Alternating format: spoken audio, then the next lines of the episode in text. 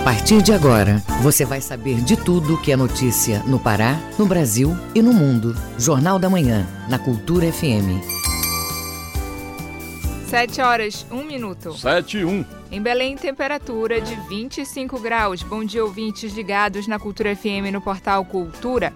Hoje, quarta-feira, 1 de março de 2023. Começa agora o Jornal da Manhã com a as principais notícias do Pará, do Brasil e do mundo. Apresentação Brenda Freitas e José Vieira. Participe do Jornal da Manhã pelo nosso WhatsApp 985639937. Mande mensagens de áudio e informações do trânsito. Repetindo o WhatsApp 985639937. Os destaques da edição de hoje. Governo decreta situação de emergência em Abaetetuba por 180 dias.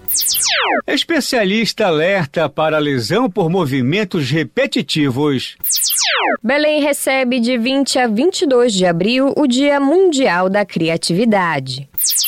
autora paraense lança livro infantil sobre personagens com autismo e síndrome de Down.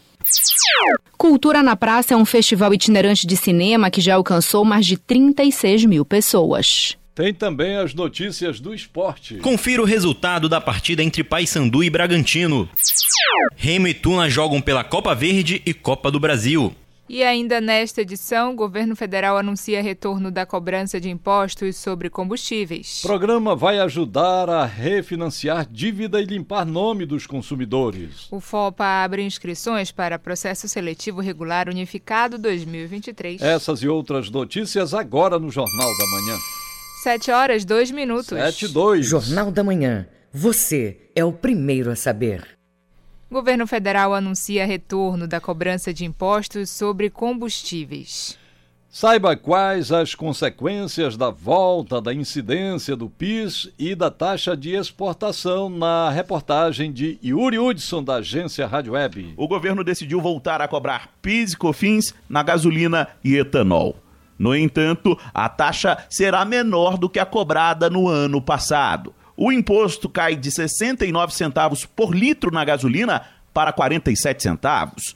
No etanol, cai de 24 centavos por litro para 2 centavos. O impacto ao consumidor, segundo o ministro da Fazenda Fernando Haddad, deve ser menor já que, em paralelo, a Petrobras anunciou nesta terça uma redução de 13 centavos da gasolina e de 8 centavos do diesel. A reoneração da gasolina de, será de 47 centavos, o que, com desconto de 13 centavos da Petrobras, dá um saldo líquido de 34 centavos, e a reoneração do etanol será de 2 centavos, e o diesel que caiu 8 centavos, e como não há reoneração, aí nós estamos falando de uma queda de preço do diesel nessa proporção. O diesel está desonerado até o final do ano. A expectativa é que, na ponta, para o consumidor, o aumento da gasolina fique em torno de 34 centavos. Do etanol, 2 centavos. E uma redução do diesel em 8 centavos. Como os impostos ao consumidor retornaram, mas foram reduzidos, a equipe econômica encontrou outra solução para recuperar esses 6 bilhões de reais: taxar a exportação de petróleo cru. Esse imposto vai recair diretamente em petrolíferas, como a Petrobras. Agência Rádio Web de Brasília, Yuri Hudson. Número de assassinatos caiu 1% no Brasil em 2022. Foram 40.800 mortes violentas em todo o país, média de mais de 110 vítimas por dia.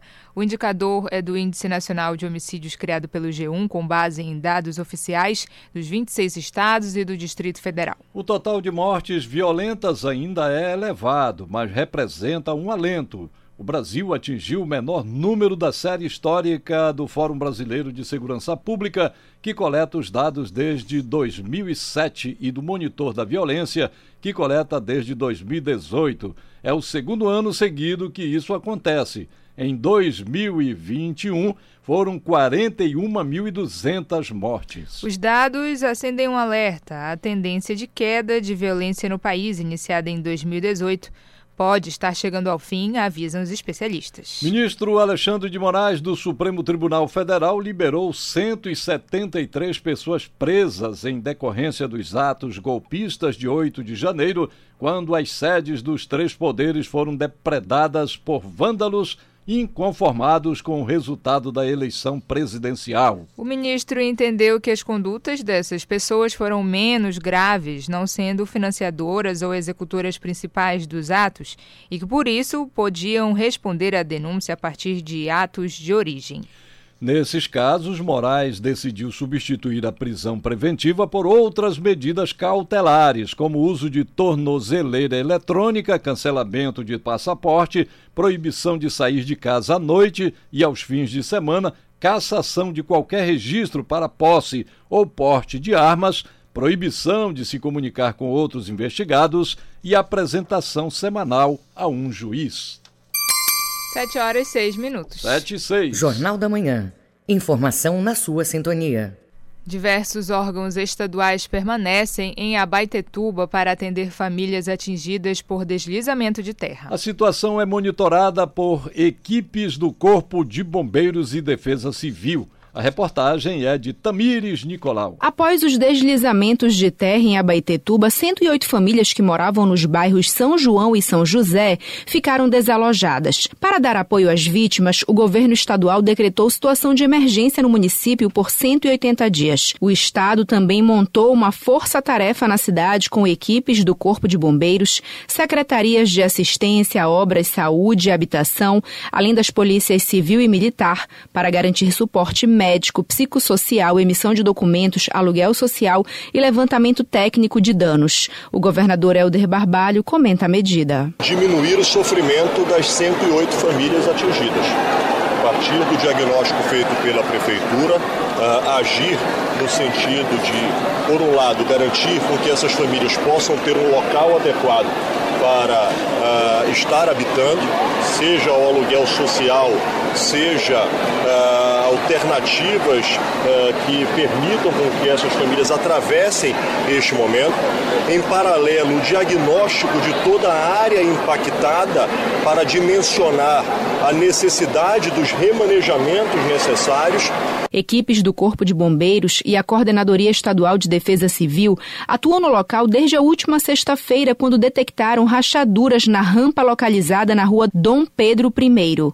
Neste domingo, as equipes observaram que o movimento de terra se estendeu e atingiu a torre principal de transmissão elétrica, que tombou para o rio Maratauíra. A área atingida também possuía três oficinas de manutenção, três portos de embarque e descarga de mercadorias, um estabelecimento de venda de açaí e uma mercearia. O governador Helder Barbalho fala mais sobre o apoio do Estado. Estaremos disponibilizando kits de alimento, de higiene, como também dormitórios para estas famílias e água mineral para todas. E o programa Recomeçar para a aquisição daqueles que perderam. Eletrodomésticos, perderam mobiliário, com o intuito de todos estarem uh, diminuindo o sofrimento e atravessando esse momento uh, de sofrimento destas famílias impactadas. Dados do Serviço Geológico do Brasil mostram que o país tem atualmente mais de 13,5 mil áreas de risco, principalmente de deslizamento, com cerca de 7 mil áreas. O Pará está em quinto no ranking, com 819 áreas consideradas de risco. A professora de Geologia da Universidade Federal do Oeste do Pará, Deise Carneiro, ressalta que é preciso investir em pesquisas para evitar esse tipo de deslizamento. É importante ter é, o monitoramento batimétrico ali do canal, além da, do estudo da composição, da, da, da, estabilidade do pacote, enfim, investir em pesquisa, né, pesquisa científica e monitoramento do processo, porque naturalmente a margem é uma área que ocorre erosão ou deposição de sedimentos ao longo de um rio. Em nota, a Defesa Civil reforçou que o local onde o Corpo de Bombeiros presta atendimento às vítimas atingidas é na Escola Estadual Vicente Maués, na Travessa José Gonçalves Chaves, número 503. Tamires Nicolau, para o Jornal da Manhã. Municípios do Pará seguem fora do ranking de cidades mais violentas do mundo, aponta estudo internacional. O levantamento é feito por um instituto de pesquisa mexicano. Acompanhe na reportagem de Marcos Aleixo. O levantamento da Organização Internacional Segurança, Justiça e Paz leva em consideração dados oficiais do setor de segurança pública e o monitor violência. A base da informação é a taxa de homicídios das cidades com mais de 300 mil habitantes. O secretário de Segurança Pública e Defesa Social, Alan Machado comenta os resultados. Nós tivemos a publicação de um estudo de uma ONG mexicana que relaciona as 50 cidades mais violentas do mundo. Lembrando que Belém já esteve nessa triste relação em 2017 na décima posição e em 2018 na décima segunda posição. Nós, há alguns anos, conseguimos tirar Belém dessa triste lista e o estudo publicado agora, além de retirar Belém dessa lista, também tira qualquer outra cidade do Pará. De acordo com o monitoramento da SIAC, vinculado à Secretaria de Estado de Segurança Pública e Defesa Social, o mês de janeiro de 2023 foi considerado o melhor de toda a linha histórica na redução de crimes violentos, letais e intencionais. O Alame Machado dá mais informações. Então, nenhuma cidade do Pará pertence a essa lista. Nós temos 10 cidades brasileiras que, infelizmente, figuram na lista das 50 cidades mais violentas do mundo mundo, nenhuma delas no Pará e, obviamente, também Belém está fora dessa lista mais um ano, graças ao trabalho integrado das forças de segurança e ao que vem sendo feito na região metropolitana de Belém, mas também em todo o estado do Pará. Os dados divulgados no ano de 2022 apontam que o Pará superou as metas de redução propostas pelo Ministério da Justiça e Segurança Pública de menos de 3,5%, além da estabelecida no Plano Estadual de Segurança Pública de menos de 4%. Marcos Aleixo para o Jornal da Manhã. E o governador Helder Barbalho, em um ato simbólico, iniciou a vacinação com o imunizante da Pfizer bivalente no Pará na tarde desta terça-feira. O evento foi organizado pela Secretaria de Estado de Saúde Pública e aconteceu na Unidade Básica de Saúde da Pedreira, em Belém, e dá continuidade à campanha de imunização contra a Covid-19. Pessoas com mais de 70 anos, integrantes de comunidades indígenas, ribeirinhas e quilombolas, imunocomprometidas e idosos vivendo em instituições de longa permanência são os contemplados nesta primeira fase de campanha com a vacina bivalente. Durante o evento, Helder Barbalho destacou a importância desta nova fase de vacinação contra a doença e pediu ainda que a população fique atenta ao calendário vacinal que será divulgado pelo Estado. Na segunda fase da campanha de vacinação, pessoas de 60 a 69 anos de idade vão ser imunizadas com a bivalente. Na terceira etapa, serão as gestantes e puérperas e na quarta fase vão ser os trabalhadores da área de saúde e ainda na quinta fase, pessoas com deficiência permanente. 7 horas 13 minutos. 7 e 13. O trânsito na cidade. Vamos saber como está o trânsito na Grande Belém na manhã desta quarta-feira. Quem tem as informações é o repórter Marcelo Alencar. Bom dia, Marcelo. Bom dia, Vieira. Trânsito segue intenso no Almirante Barroso, sentido entroncamento São Brás, com velocidade média de 17 km por hora. No fluxo contrário, ele está moderado, atingindo velocidade média que varia, entre, que varia entre 25 a 30 km por hora. Isso no sentido de São Brás para o entroncamento. Marcelo Alencar, direto do Departamento de Rádio e Jornalismo para o JM, volta no comando Brenda Freitas e José Vieira. Muito obrigada, Marcelo. 7 horas, 14 minutos. 7 e 14. Ouça a seguir no Jornal da Manhã. Universidade Federal do Oeste do Pará abre inscrições para o Processo Seletivo Regular Unificado 2023. Cultura FM, aqui você ouve primeiro. A gente volta já. Estamos apresentando Jornal da Manhã.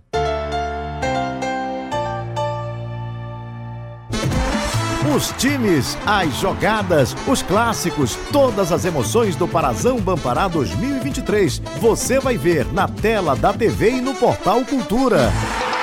Parazão Bampará 2023. Transmissão ao vivo e exclusiva para todo o estado. Organize a torcida e não perca os jogos do seu time. Parazão Bampará 2023. Ao vivo e exclusivo na TV e no portal Cultura. Faça parte da Rádio Cultura. Seja nosso repórter. Grave seu áudio com informações da movimentação do trânsito e mande para o nosso WhatsApp 985639937. Todos os animais têm direitos assegurados por declaração universal. Quem escolhe ser tutor de um animal precisa reconhecer e cumprir as responsabilidades e os cuidados para uma vida digna. Pôr em risco a integridade de um animal, mesmo do que vive na rua, é considerado crime contra a vida e a pena de prisão varia de 2 a 5 anos. Prender, não levar ao veterinário ou tratar o animal de forma degradante também é crueldade. Para denunciar casos de maus tratos a animais domésticos, selvagens, nativos ou exóticos, ligue 190 ou entre em contato com o IBAMA. Cultura, rede de comunicação.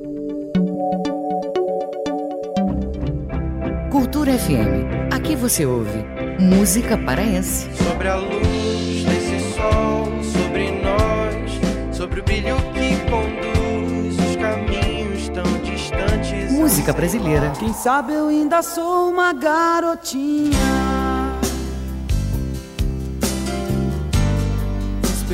Cultura FM 93,7.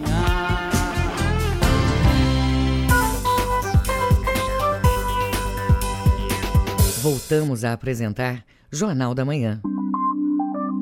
Previsão do tempo. Na capital paraense, região metropolitana, quarta-feira com céu nublado encoberto em boa parte do dia. Em Belém, mínima de 22, máxima de 32 graus. O nordeste do estado deve ter tempo nublado, com possibilidade de pancadas de chuva. Em São Caetano de Odivelas, mínima de 23, máxima de 32 graus. E o arquipélago do Marajó registra céu nublado com chuvas rápidas. Afuá tem temperatura mínima de 23 e máxima de 33 graus. 7 horas 17 minutos. 7 e 17. O Pará é notícia.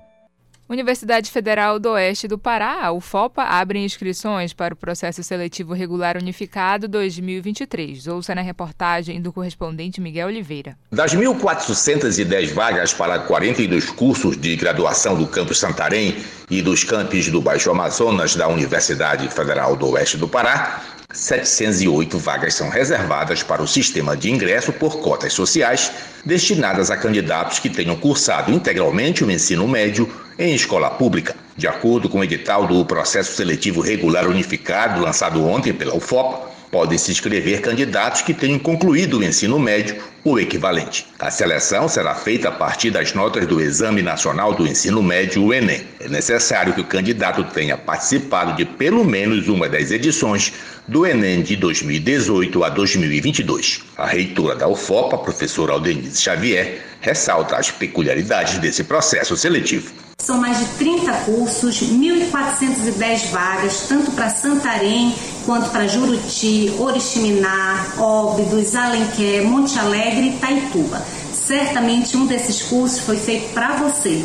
Qualquer estudante que tenha feito o processo do Enem entre os anos de 2018 a 2022 podem fazer sua inscrição no nosso site www.fopa.edu.br. Você vai ter todas as orientações para poder concorrer a uma dessas vagas. Gratuitas, as inscrições podem ser realizadas a partir do dia 13 de março e seguem até 15 de abril, exclusivamente pela internet na página ufopa.edu.br.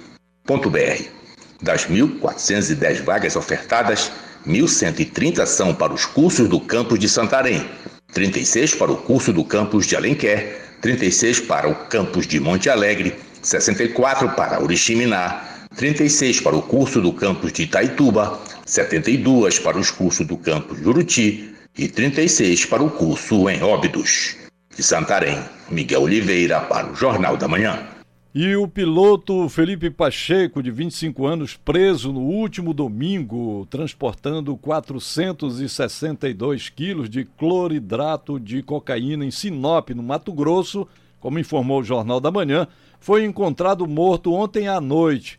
Felipe estava no centro de triagem da Polícia Civil e seria transferido para o presídio na manhã desta quarta-feira. O piloto foi preso quando o avião que transportava cerca de meia tonelada de cocaína fez um pouso para abastecimento. O corpo de Felipe, que era natural de Novo Progresso, será levado após perícia para ser enterrado naquele município, localizado às margens da BR-163. Jornal da Manhã, na Cultura FM.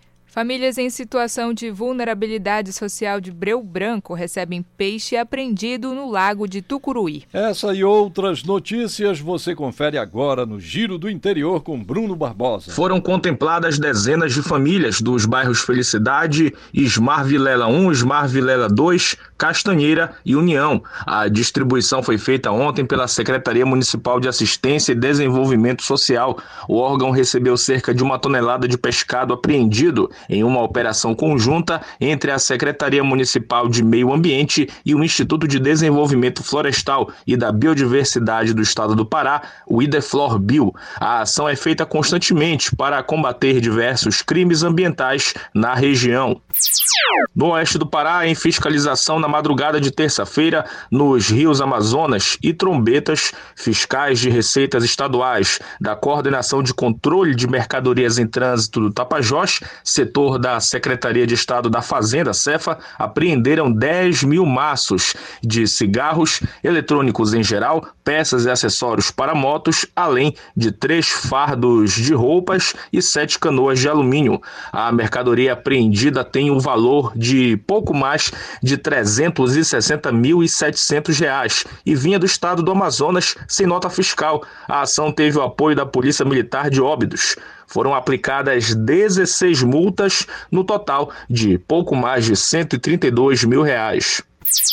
No Nordeste Paraense, a Secretaria de Estado de Administração Penitenciária, SEAP, por meio da Diretoria de Reinserção Social, promoveu a Feira de Oportunidades no pórtico do Complexo Penitenciário de Americano, em Santa Isabel do Pará, ontem pela manhã foram ofertados produtos de hortifruti e marcenaria produzidos pelas pessoas privadas de liberdade da colônia penal agrícola de Santa Isabel. A feira tem como objetivo principal garantir a reinserção e a dignidade dos presos, oportunizando a comercialização e a reintegração em contato com a sociedade civil, além de promover o escoamento dos produtos confeccionados pelos custodiados das unidades produtivas da colônia agrícola que abrange as áreas agropecuárias agropecuárias de piscicultura, horticultura, fruticultura, além da marcenaria, serralheria e panificação. Bruno Barbosa para o Jornal da Manhã. Ação do programa E Mais Comunidade leva mutirão de serviços a Belém e Ananindeua. O objetivo é proporcionar economia de energia elétrica e gerar mais qualidade de vida nas comunidades. Saiba como participar na reportagem de Marcos Aleixo. Até o dia 3 de março, Belém Ananideu recebe um mutirão de troca de lâmpadas incandescentes e fluorescentes por LED. Além disso, é possível realizar cadastro na tarifa social e negociar débitos.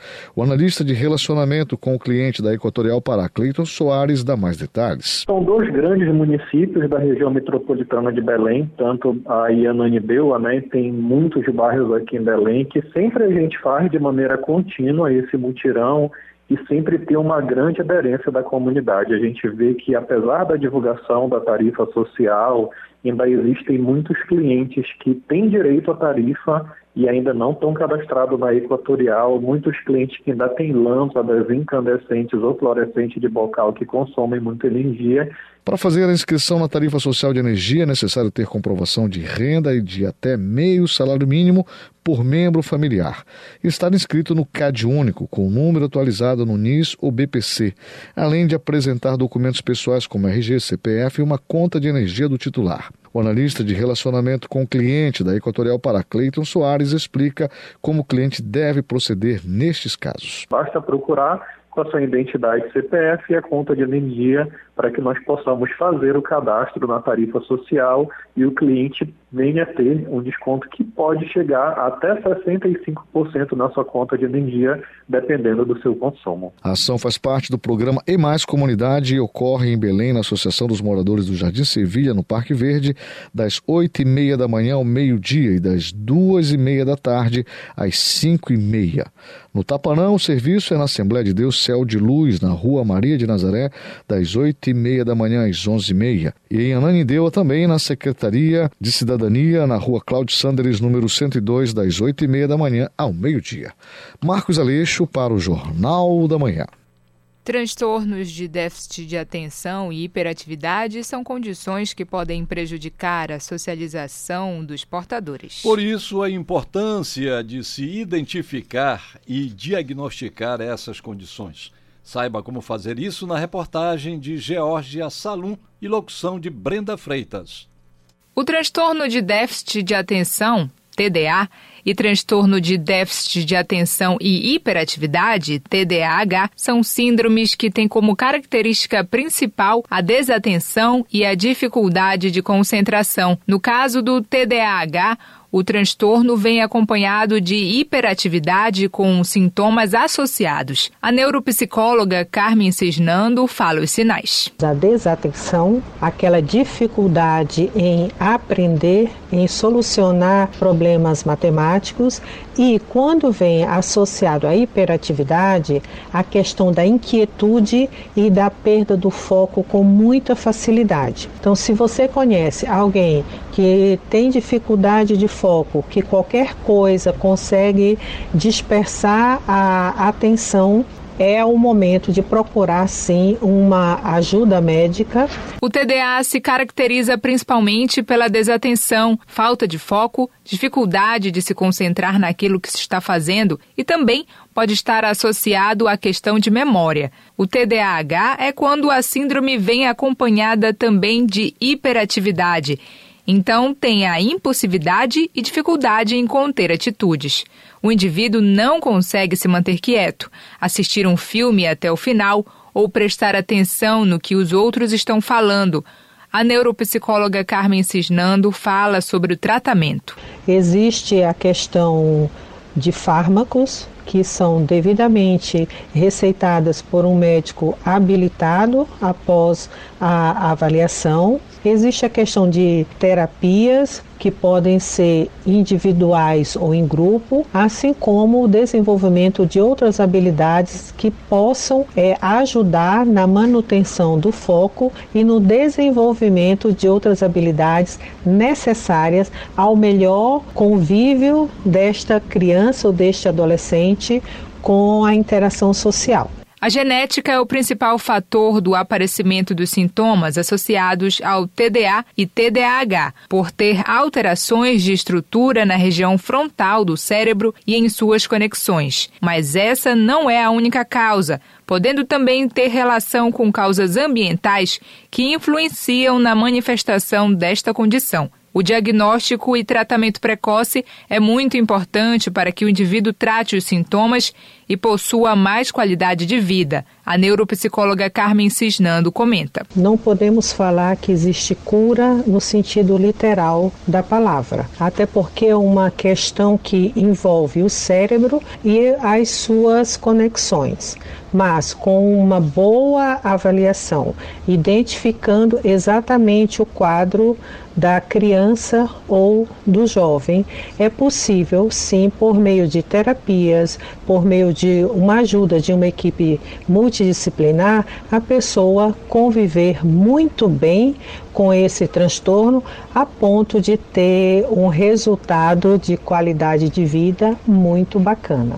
Com reportagem de Georgia Salum, Brenda Freitas para o Jornal da Manhã. Dia Mundial da Criatividade é comemorado em 21 de abril e Belém recebe um evento para celebrar as ideias criativas. Os organizadores já estão recrutando pessoas acima dos 18 anos para fazer parte da programação. Saiba mais na reportagem de Marcelo Alencar com locução de Pamela Gomes. O Dia Mundial da Criatividade tem a missão de construir uma comunidade global de líderes criativos, educadores, empreendedores, investidores e criadores de conteúdo. A programação vai acontecer em vários espaços da capital paraense nos dias 20, 21 e 22 de abril, com o tema A Era dos Criadores de Impacto. Nesse momento, os organizadores estão recrutando voluntários, inspiradores e anfitriões para fazer parte da programação. Podem participar pessoas que tenham a partir de 18 anos e as inscrições devem ser feitas através do site worldcreativeday.com/brasil. A cofundadora e diretora de operações do projeto, Amanda Ferreira, dá mais detalhes. O evento tem como objetivo formar um grupo de agentes de transformação que visam promover a criatividade e inovação nos âmbitos sociais, tecnológicos e econômicos, abrindo espaço para o desenvolvimento de uma comunidade global de educadores, líderes, criadores e pesquisadores a partir de um festival colaborativo. A ideia da ação é comemorar a criatividade e a inovação ao redor do mundo, desenvolvendo diversas atividades gratuitas de educação, cultura e entretenimento, favorecendo o desenvolvimento econômico e sustentável da cidade. A coordenadora de operações do Dia Mundial da Criatividade, Amanda Ferreira, faz um convite especial para os ouvintes. Então, se tu tiver interesse em participar, é só acessar o link disponível na bio do Instagram, arroba. E se tiver qualquer dúvida, é só chamar a Amanda Ferreira ou Helena Beckman. A gente conta com vocês. Formar uma comunidade mundial de líderes, pensadores e empreendedores e pesquisadores também estão entre as metas do Dia Mundial da Criatividade. Com reportagem de Marcelo Alencar, Pamela Gomes para o Jornal da Manhã. 7 horas 31 minutos. 7h31. Ouça a seguir no Jornal da Manhã. Confira o resultado da partida entre Paysandu e Bragantino. É daqui a pouco aqui na Cultura FM. A gente volta já. Estamos apresentando Jornal da Manhã.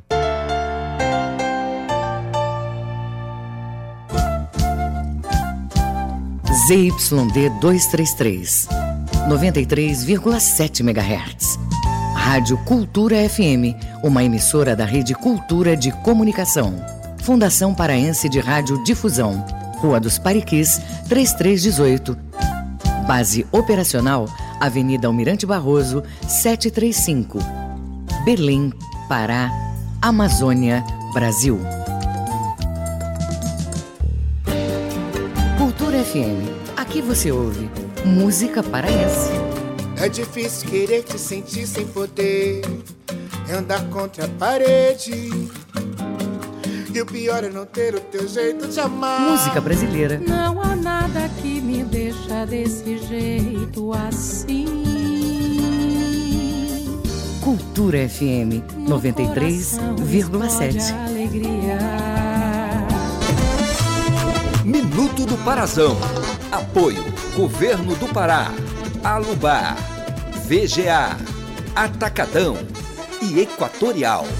O Parazão Bampará 2023 chegou na metade da fase classificatória e os clubes continuam contratando para a temporada. O Remo trouxe o atacante Rogério, de 32 anos. O Paysandu, após três meses de avaliação, assinou o contrato com o meia venezuelano Andrés D'Agostino. Já o Castanhal não perdeu tempo e contratou dois jogadores, o atacante Pedro Gabriel, de 26 anos, e o meia Alex Chander, de 28. Com a eliminação precoce na Copa Verde, agora o Japim só tem o Campeonato Paraense, enquanto que Remy Paysandu tem quatro competições na temporada. Minuto do Parazão. Apoio Governo do Pará, Alubar, VGA, Atacadão e Equatorial.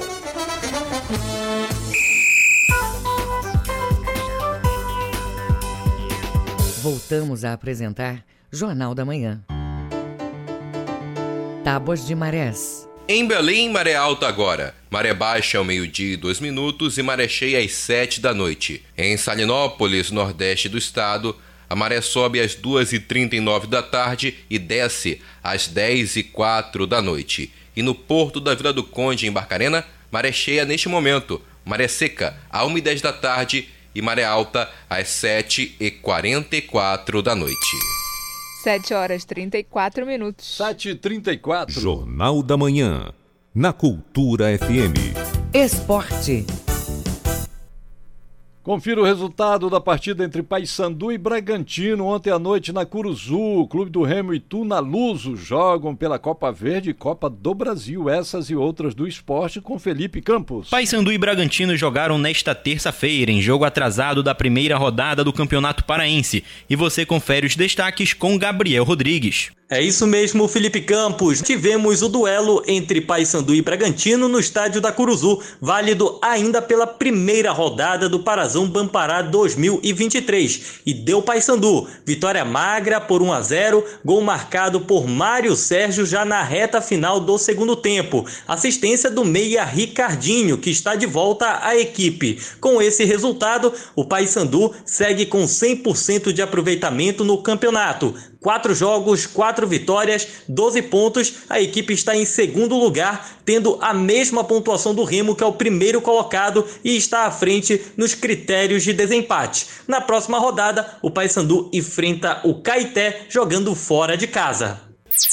O Clube do Remo joga nesta quarta-feira, às 7 horas da noite, pela segunda fase da Copa Verde contra o Humaitá do Acre.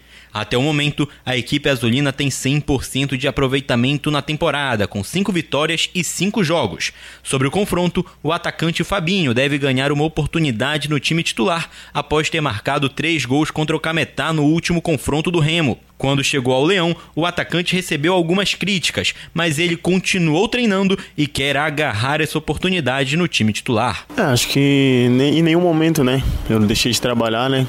Sempre trabalhei, busquei meu espaço, treinei, ouvi que tinha para ouvir, principalmente do Muriqui, do Rodriguinho, as pessoas mais experientes ali do grupo, né? Sempre tão próximo conversando, né? E fiquei bastante feliz, né? De estar marcando e marcando três vezes num, num jogo assim tão importante pro, pro clube do Remo. Era onde a nossa volta para casa tinha torcida, né?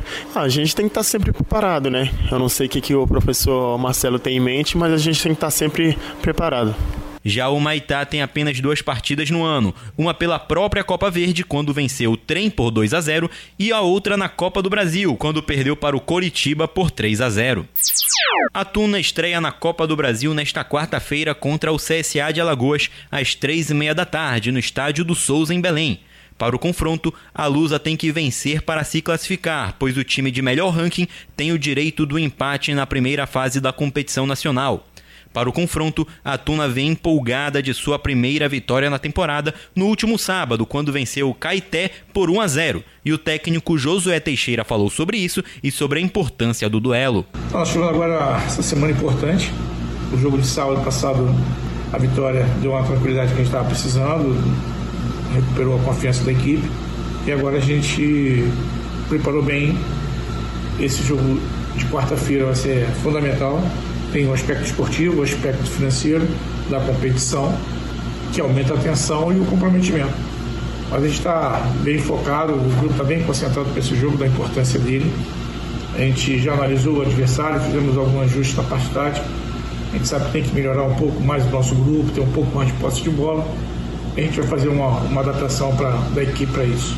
O adversário do jogo, o CSA, tem 14 jogos no ano, mas apenas 4 vitórias, e já até trocou de treinador. Roberto Fonseca deu lugar para Vinícius Bergantin e ele falou sobre o elenco do clube alagoano. A pressão muito boa, já tinha trabalhado com alguns é, jogadores, né? Três a quatro jogadores ali que eu trabalhei e é um grupo que gosta de trabalhar, isso é o principal, né? Eles não negociam treinamentos, não negociam é, esforços, isso é o mais importante. Quem avançar de fase vai enfrentar o Brusque na próxima etapa da competição. Com supervisão do jornalista Felipe Feitosa, Felipe Campos para o Jornal da Manhã. Arthur Jataí, de 15 anos, disputa a vaga na seleção brasileira de karatê. O paraense de 15 anos participa da seletiva que ocorre no Ceará. A reportagem é de Georgia Salum. Arthur Shoa, de 15 anos, é faixa marrom no projeto Frutos do Karatê da Ilha de Mosqueiro. O atleta vai participar da etapa cearense, que é uma seletiva para concorrer vaga à seleção brasileira de Karatê e ao Campeonato Brasileiro da modalidade de 2023. A coordenadora do projeto Frutos do Karatê, Luciana Moraes, comenta sobre o atleta. O Arthur é um menino incrível, é um atleta disciplinado, ele é focado, determinado no que ele faz. Ele dá o melhor de si. Ele está indo para esse campeonato focado. É, nós confiamos nele, nós tem um grande potencial. A gente sente muito orgulho dele, sim e admiração. No Ceará, o atleta vai fazer de 3 a 4 kata, que é a sequência de movimentos de ataque e defesa, e kumite, que significa o combate direto da aplicação prática das técnicas do karatê, diante de um adversário. O jovem se preparou muito para a competição, com uma rotina de treinamentos, alimentação balanceada e exercícios de reforço muscular.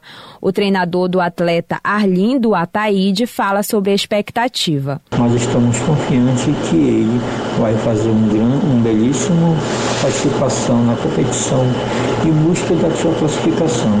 E estamos orgulhosos dele como sendo o nosso primeiro atleta de 2023 a dar o primeiro pontapé inicial à competição nacional.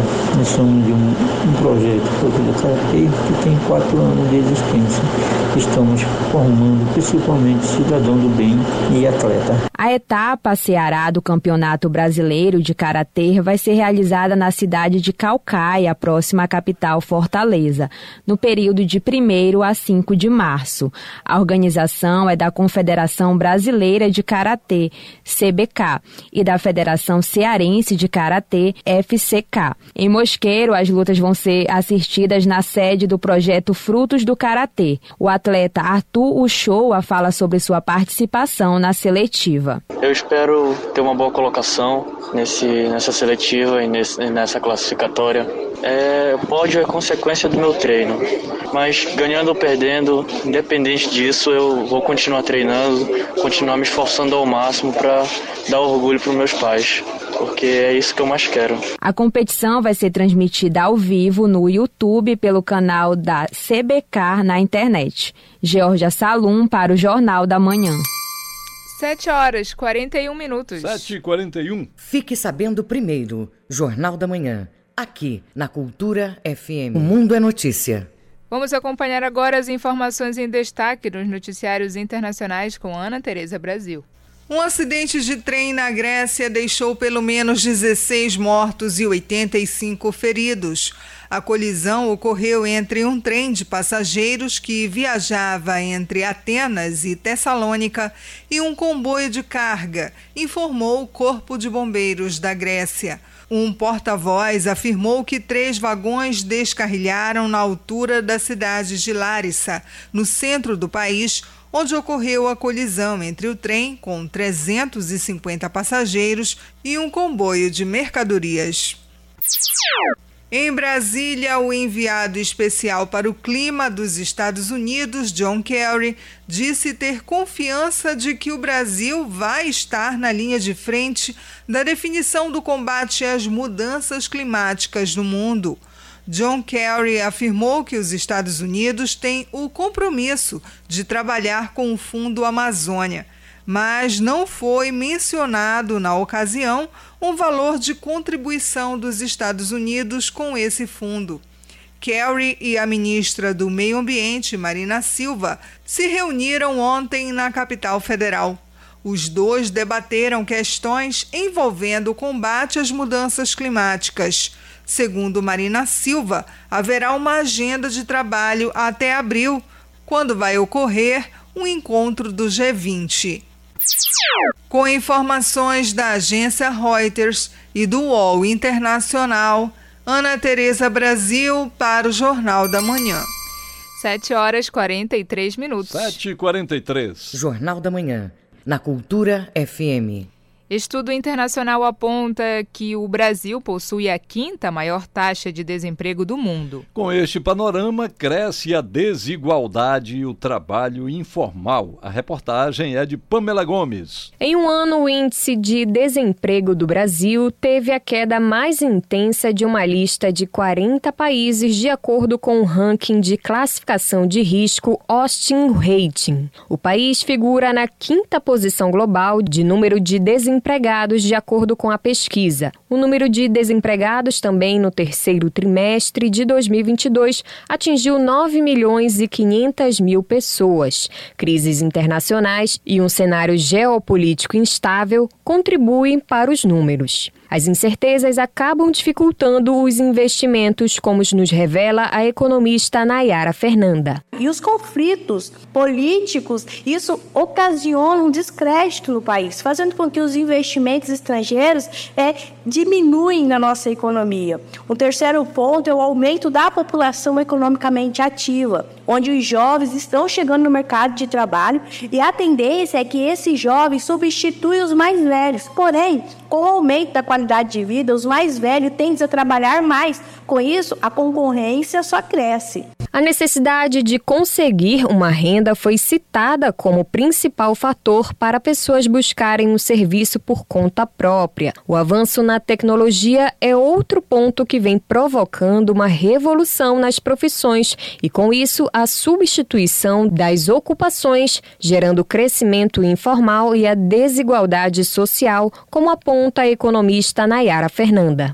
Com isso, aumenta a desigualdade, já que a informalidade não permite muitos direitos, por exemplo, na CLT, com férias e o salário mínimo. E, por fim, a falta da qualificação. O termo desemprego é uma referência para pessoas com idade acima de 14 anos que estão fora do mercado de trabalho, mas procurando um emprego.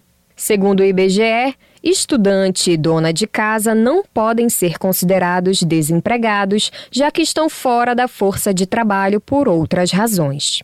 Com reportagem de Marcelo Alencar, Pamela Gomes para o Jornal da Manhã. 7 horas 46 minutos. 7 e 46 Ouça a seguir no Jornal da Manhã. Livro celebra amizade e diferenças. Cultura FM, aqui você ouve primeiro, a gente volta já. Estamos apresentando Jornal da Manhã. O que é o que é? Quem adivinha o que é? Quem adivinha o que é? Que é? O que é o que é? Vive em cima da mesa. Costuma matar a fome. Compra-se para comer. Ninguém mastiga nem come. Se você disse prato, você acertou. E você, acertou a resposta? Esta e outras brincadeiras infantis você ouve no Abra Cadabra, todo domingo, nove da manhã. Para construir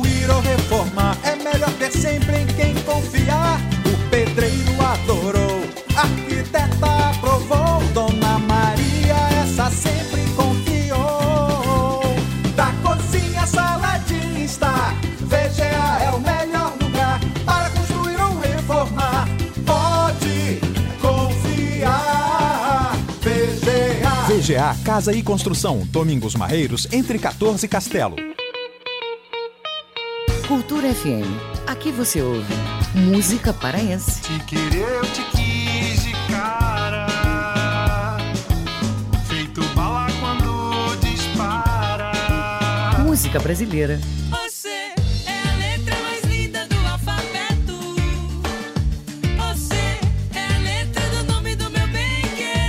Cultura FM 93,7. Deixa você. Música, informação e interatividade. Conexão Cultura, de segunda a sexta, 8 da manhã. Ouvinte da Cultura FM, eu sou Isidoro Calixto, eu apresento o Conexão Cultura. Notícias, atualidades, informações e música para você ficar conectado com o que acontece no Pará e no Brasil. Não perca de segunda a sexta-feira, das 8 às 10 da manhã. Conexão Cultura.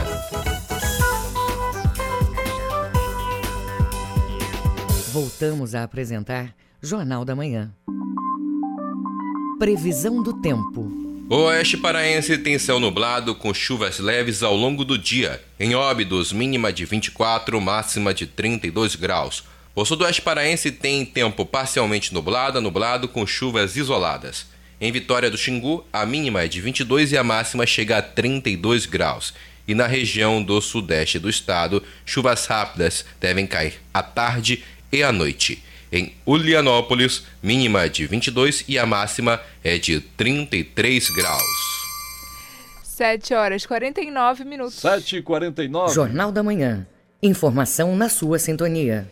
Posturas inadequadas no ambiente de trabalho ou em casa podem gerar vários tipos de lesões por esforço repetitivo. A data que marca a importância desse tema foi celebrada nesta terça-feira, dia 28. Saiba mais na reportagem de Marcelo Alencar. Dor nos membros superiores e nos dedos, dificuldade para a movimentação, dor na coluna, formigamento, fadiga muscular e inflamação, todos esses sintomas podem estar relacionados à lesão por esforço repetitivos, LE, e aos distúrbios osteomusculares relacionados ao trabalho DOR Estas são as enfermidades que mais afetam os trabalhadores brasileiros. De acordo com o Ministério da Saúde, o número de ocorrências aumentou 184% entre 2007 e 2016. O fisioterapeuta Leonel Batista explica como evitar essas doenças. É, nós temos que entender o contexto